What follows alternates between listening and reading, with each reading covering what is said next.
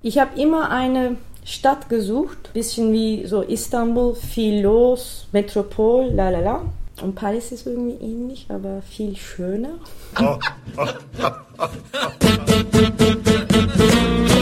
Kultur, Kultur Viertelstunde. Die Podcast-Reihe von www.kulturwoche.at.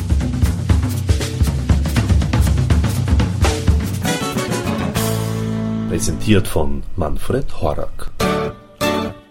Özlem Sulak ist eine bemerkenswerte Künstlerin, in deren Werk sich Erfahrungen von Heimat und Fremde, von kultureller Identität und Migration, von Sprache und Fremdsprache wiederfinden. 1979 in der Türkei geboren, hinterfragt sie in ihrem Schaffen als Künstlerin gewissermaßen das aktuelle Europa. Und Erfahrungen mit dem europäischen Ausländerrecht hat sie bereits jede Menge gemacht Historische Ereignisse wie der dritte türkische Militärputsch und massive Zensur von Büchern sind dabei ebenso Gegenstand ihrer Arbeiten wie generell die individuellen Lebenssituationen als türkische Künstlerin in Westeuropa. Im Tresor vom Bank Austria Kunstforum Wien gibt es nun erstmals die Gelegenheit, eine Auswahl ihrer Werke in Österreich zu sehen.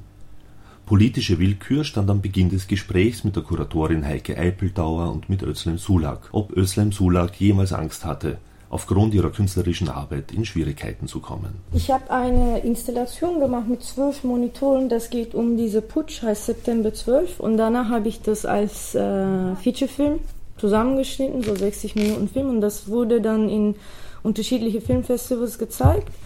Und danach habe ich das in Ankara gezeigt.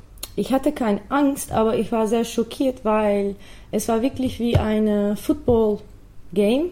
Halb der Publikum hat dieses Film geliebt und halb gehasst. Und das hätte ich gar nicht erwartet und ich war sehr schockiert und verwirrt danach und musste auch mit meinen Eltern besprochen darüber, warum ist das so. Und, und die, das Problem war in diesem Film, es gab auch die Erinnerungen von den Leuten, die rechts waren. Okay, und die haben die Militär und die Putsch geschützt. Und dann die, die Kinder von den Linken haben mir wirklich attackiert, wie kann ich die Meinung von diesen Rechtleuten in meinem Film haben kann. Und dann haben die mir gefragt, was ist deine eigene äh, Interpretation davon? Was sollen wir denken? Und ich habe gesagt, mein Ziel war, meistens unterschiedliche Meinungen und Erfahrungen zusammenzusammeln. Und ich habe versucht, ohne Vorurteile. Und eigentlich, das war nicht willkommen, ohne Vorurteile was zu versuchen. Ich musste, I needed to be on one side. Das war erwartet von mir ja. und ich habe nicht äh, Angst gehabt, aber ich war wirklich äh, schockiert und ich musste darüber reden, was, wie die Leute sich halten, warum können die diese komplett andere Meinung nicht hören. Natürlich hatte ich die Geschichten von meinen Eltern und die Umgebung von der Familie gehört, die gehören auch zu der Linken und die waren auch im Gefängnis und so weiter. Aber deswegen war es richtig interessant für mich, die Gegner sozusagen zuzuhören.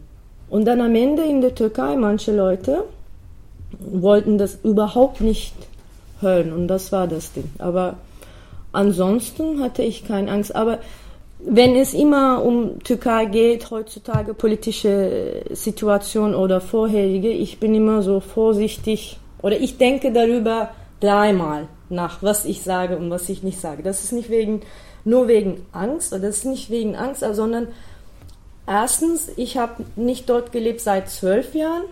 Zweitens, die Sachen verändern sich sehr schnell und komplett und ich bin nicht dabei sozusagen, wichtig wirklich zu wissen, was passiert. Ansonsten in Deutschland habe ich meine Kunstpraxis gemacht und as long as you make art, you can make anything. Legally, it's above all. Das ist wunderbar. Ich meine, das ist auch in äh, Gesetz geschützt. Das ist ein Menschenrecht, ein Grundrecht. Ein Grundrecht, Grundrecht genau. Und das mhm. ist doch wichtig. Und ich glaube, das war auch ein Teil, weil ich ausgewählt habe, in Deutschland zu bleiben, weil ich habe die Grundgesetz nicht alles, aber erste fünf Seiten gelesen, als ich kam. Ich meine, ich konnte das nicht auf Deutsch, aber jemand hat mir das übersetzt. Und dann hast du gedacht, hier bleibe ich. Ja, ne, wirklich so. Weil der, der Papa von einem Freund von mir war Gericht. Richter? Richter. So, ich hatte den korrekten Input sozusagen. jedes Mal, wenn ich ein bisschen Konflikt gehabt habe, nach äh, ein bisschen Diskussion habe hab ich alle Möglichkeiten gehabt. Das war meine Erfahrung in Europa für zwölf Jahre. Das kann ich sagen. Das schätze ich, das ist sehr wichtig. Hi.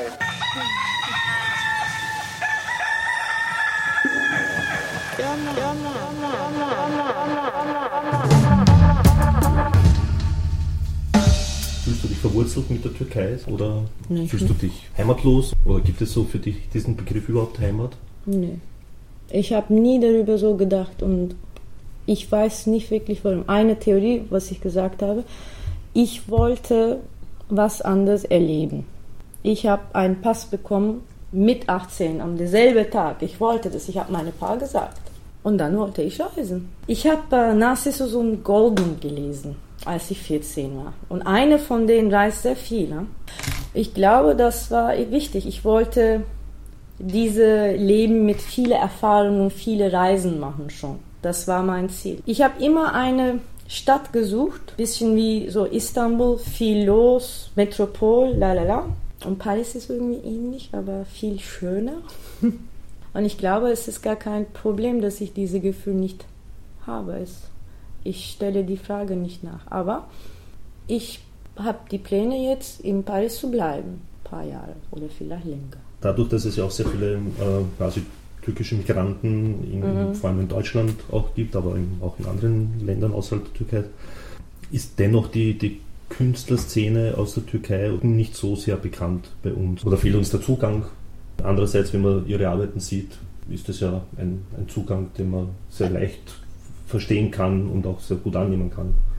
Also ich, ich würde schon sagen, dass es in den letzten ja, fünf bis acht Jahren mhm. eigentlich einen, einen Boom von türkischer zeitgenössischer Kunst gegeben hat. Aber ich bin mir nicht ganz sicher, inwiefern die Özlem in dieses Schema passt, weil sie ja gerade sozusagen beschlossen hat, die Türkei hinter sich zu lassen, zumindest örtlich und eben dieses nomadische Dasein sozusagen als Existenzform zu wählen. Und sie beschäftigt sich mit türkischer Geschichte und ähm, hat ein sehr distanziertes und gleichzeitig aber auch sehr leidenschaftliches Verhältnis kommt mir vor zu, zu diesen persönlichen Erinnerungen, ähm, von denen ihre, ihre Arbeiten ausgehen und die irgendwie das Persönliche mit dem Politischen verbinden. Aber ich würde eher sagen, dass das eine, eine globale Tendenz ist in, in der zeitgenössischen Kunst und also ich würde sie nicht als Vertreterin der türkischen Kunstszene in dem Sinn ähm, bezeichnen, sondern sie ist eine, ja, sie ist eine in der Türkei geborene äh, Künstlerin, die, die sozusagen einen, einen sehr globalen Weg gegangen ist, wenn man so will. Deswegen auch das Thema Sprache und Übersetzung und das ist ja alles sehr konsequent und das ist ja alles auch in, in der Biografie angelegt und täglich erprobt, wenn man so will. Ja, und eine Star in der Show, in der, Exhib in der Ausstellung, die sind so zwei Stars, sind aus Magdeburg. Und dann eine Star, wenn man das sagen kann, ist Jean-Paul Sartre. Mhm. Oder wenn ich tue, als ob ich Jean-Paul Sartre bin. So, ja, natürlich gibt es die Bücher, die aus der Türkei gekommen sind, aber die sind meistens äh, ja ähm, äh, viele osteuropäische Sprachen äh, geschrieben wurden. Ne? So viele russische Bücher, bulgarische, griechische, romanische, da, da, da, etc. So, ich stimme zu, was du gesagt hast.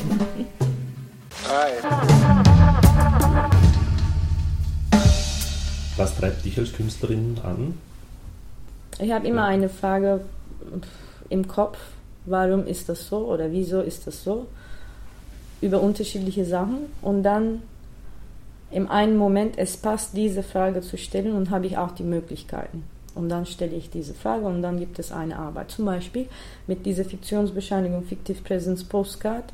Äh, ich, ich hatte dieses Papier schon ein Jahr lang im Hand und ich wollte seit vier Jahren oder so, ich wollte etwas zur Bürokratie machen. Ich hatte diese Idee, aber ich wusste nicht was. Ich hatte diese Love and Hate Relation with Bureaucracy. Ich habe diese unglaublich kreative Name verliebt und gehasst gleichzeitig. Und Was konnte man damit machen, wusste ich nicht. Und dann, Kulturkontakt hat diese Postcard-Projekt. Äh, und dann dachte ich mir, okay, passt perfekt, Postcard. Und dann habe ich das weiterentwickelt als Stufe 2, Stufe 3, Stufe 4. Und dann bis jetzt lerne ich Französisch. Vielleicht werde ich etwas äh, über die bürokratische, kreative Wörter machen in Zukunft, was wir heute darüber gesprochen haben. Ich glaube, das ist unglaublich viel Input wie die Bürokraten oder juristische Leute in unterschiedliche Sprachen Sachen formuliert haben. Und das ist nicht mehr verständbar, verständlich ja, für die Leute in diese Länder. So, ich glaube, das wird so äh, von alleine weitergehen. Ne? Und das war auch so mit äh, September 12. Ich habe mit dieser Putschfrage angefangen und dann die Bücher sind gekommen dazu, verborgene Bücher, die Bücher packen, Video und das geht weiter. Dafür habe ich vier, fünf, sechs Arbeiten gemacht innerhalb vier Jahren. So, ich habe eine Frage und dann ich habe unterschiedliche Möglichkeiten, das zu realisieren, unterschiedliche äh, Formulierungs. So arbeite ich. Und gibt es da auch ähm, Beeinflussungen von anderen Künstlern? Nein. Weil äh, die Bücher, die, die verborgenen Bücher, ähm, die kann man ja auch, auch, auch, also und auch, auch die Videoumsetzung natürlich, kann man ja auch irgendwie an Truffaut denken mit der Fahrenheit Verfilmung zum Beispiel, mhm. wo sie halt damals, ich weiß nicht, ob du den Film mhm. gesehen hast, wo ja auch die Bücher verbrannt worden sind und alle ah, verboten ja. worden sind und die Leute haben aber dann die Bücher auswendig gelernt. Mhm, ja. Die Erinnerung, die ich hatte und die Erinnerung von den Leuten, selbe Erinnerungen in unterschiedliche Orts und ich dachte, okay, das passt jetzt gut, ich kann damit eine Arbeit machen. Ich, ich versuche immer die Leute zuzuhören und damit was zu machen. Es ist nicht nur meine Erinnerungen oder Geschichten, aber. Das heißt, du hast eine Beobachterfunktion. Genau. Und uh, ich, I take my time with people, a lot of time, and I really enjoy it. Und das macht Sinn, weil ich Performance studiert habe. In Performance die Idee ist, dass du arbeitest zusammen mit Leuten. Das ist gar keine Kollaboration für Theater oder für Tanz. Du kannst nicht alleine was machen. Oder auch für Film. Das ist immer Zusammenarbeit, zuzuhören, gemeinsam zu entscheiden in viele Sachen nicht für alle Leute. Für verborgene Bücher, die haben entschieden, welche Bücher die packen sollen. Ich konnte das nicht wissen. Ich habe diese Erinnerung nicht. Ich kann natürlich recherchieren in Geschichte, aber die haben die Bücher vorgeschlagen und gesagt, okay, das ist, wir denken, das ist am besten. Ich habe gedacht, okay, dann machen wir das so. Und dann manchmal, die können auch mitmachen, für wie das gefilmt ist. Und das mag ich. So, ich habe eine Idee und dann ich versuche das in eine Form zu bringen mit die Leute. Und am Ende ist es sehr wichtig für mich, das habe ich auch im Katalog gesagt für die Interview, dass die was von dieser Erfahrung nehmen für sich selber, von diesem Prozess der Arbeit. Und dann, ich bin froh, die sind froh, Kuratoren sind froh, alle sind froh. Wir haben einen gutes Job gemacht. Dein Werk ist ja Umfang, also viel größer als das, was man hier im Tresor ja. sieht. Wie, wie kam hier die Auswahl zustande? Gemeinsam oder hast du dann letzten Endes entschieden, was ihr zeigen wollt? Das, äh, so wie die, so wie Özlem gerade erzählt hat, dass ihre Arbeiten sozusagen in, in der Gemeinschaftsarbeit zustande kommen, so kann man auch sagen, dass, dass eigentlich die, die Auswahl und die Installationsarbeit und so weiter sehr stark äh, gemeinsam passiert ist und im, im Dialog passiert ist. Und es, es war klar, dass das Thema Buch- und Bücherzensur ein, ein starkes Thema ist, das Thema Sprache und Übersetzung.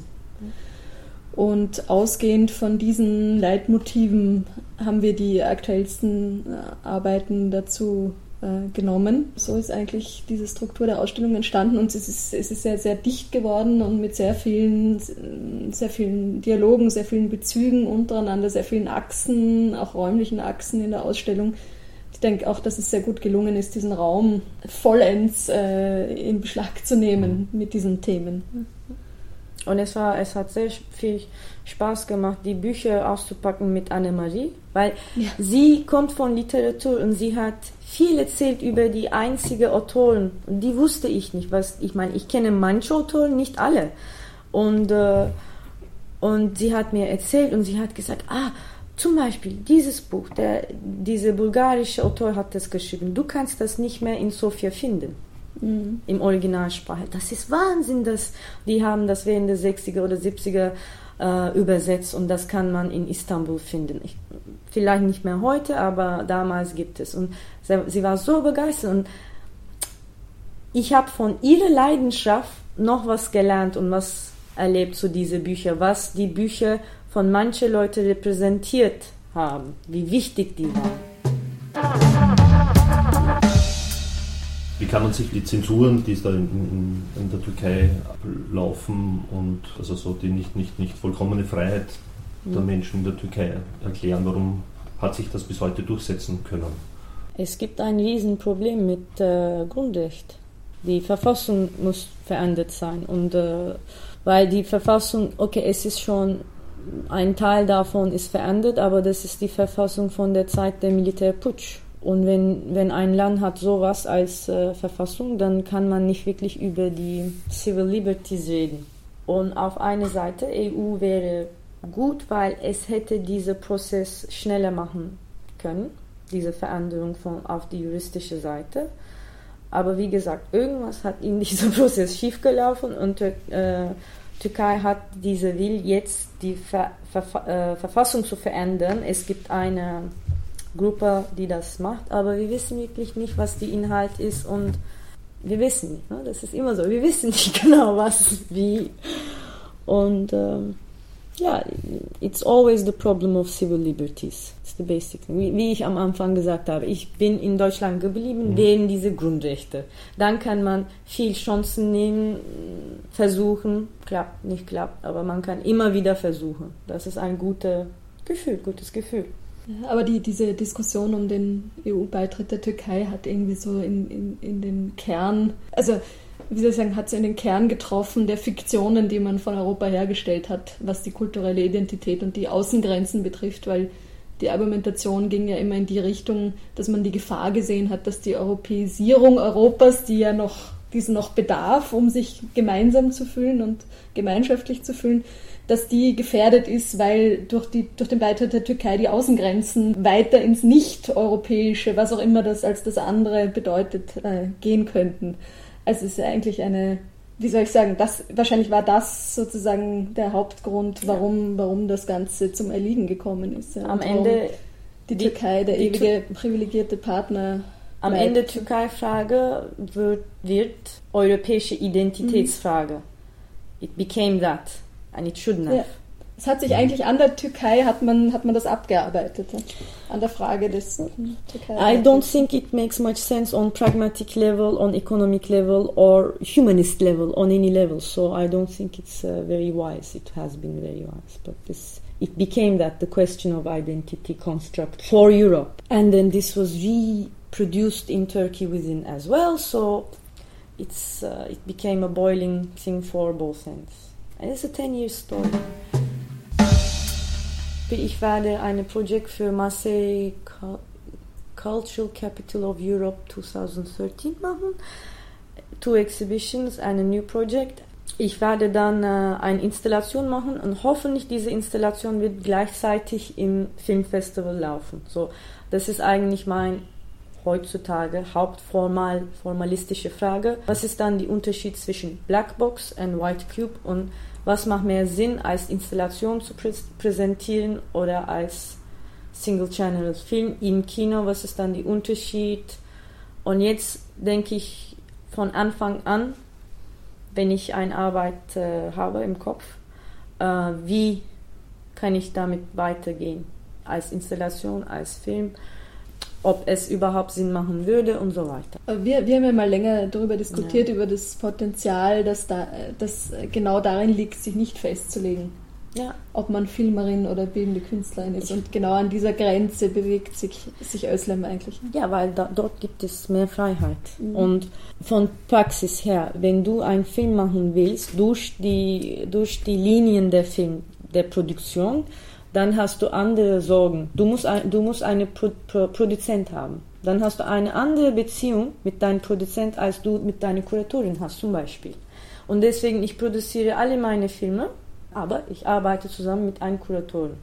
Das ist dann, wie das Geld kommt und wo und was, ist komplett unterschiedlich, in welchem Bereich du bist. Und für mich, dieser Kunstbereich in diesem Sinn ist besser, einfacher oder ich habe mich gewöhnt daran aber dadurch habe ich schon Sachen gemacht, die in Kinos oder Filmfestivals gezeigt wurden. Und da, das ist doch interessant, diese, was passiert in der Mitte. Ähm, das Video, über die, also die Bücher eingepackt werden, also verpackt werden, heißt mhm. das auch verborgene Bücher? Weiß jetzt nicht, mhm.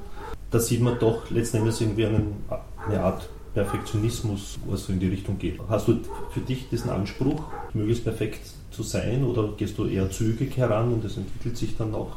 Es gibt schneller? unterschiedliche äh, Ebenen, Etagen oder Schritte. Wenn ich mit Leuten treffe und über irgendein Projekt rede und wenn ich anfange, das zu drehen, ich bin relativ äh, offen für äh, Zufälle. Wenn ich allein in meinem Zimmer sitze für Schneiden, dann ich kann mich obsessen über ein Frame.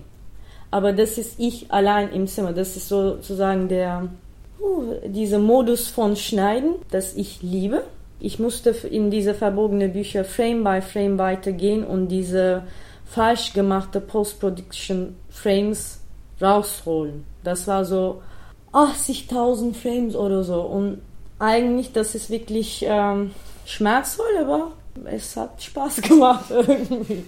Aber das ist nur der Schnitt und ich glaube, Schnitt ist sowas und wenn du das magst als Person, wenn das dir passt, dann kannst du schneiden ohne Ende oder dort sitzen und diese Fragen stellen. Und so habe ich angefangen mit Schneiden. Deswegen, äh, das ist immer mein. Schneiden als präzise Übersetzungsarbeit. Ja. it's my thing. It's my precious. Thank you and good night.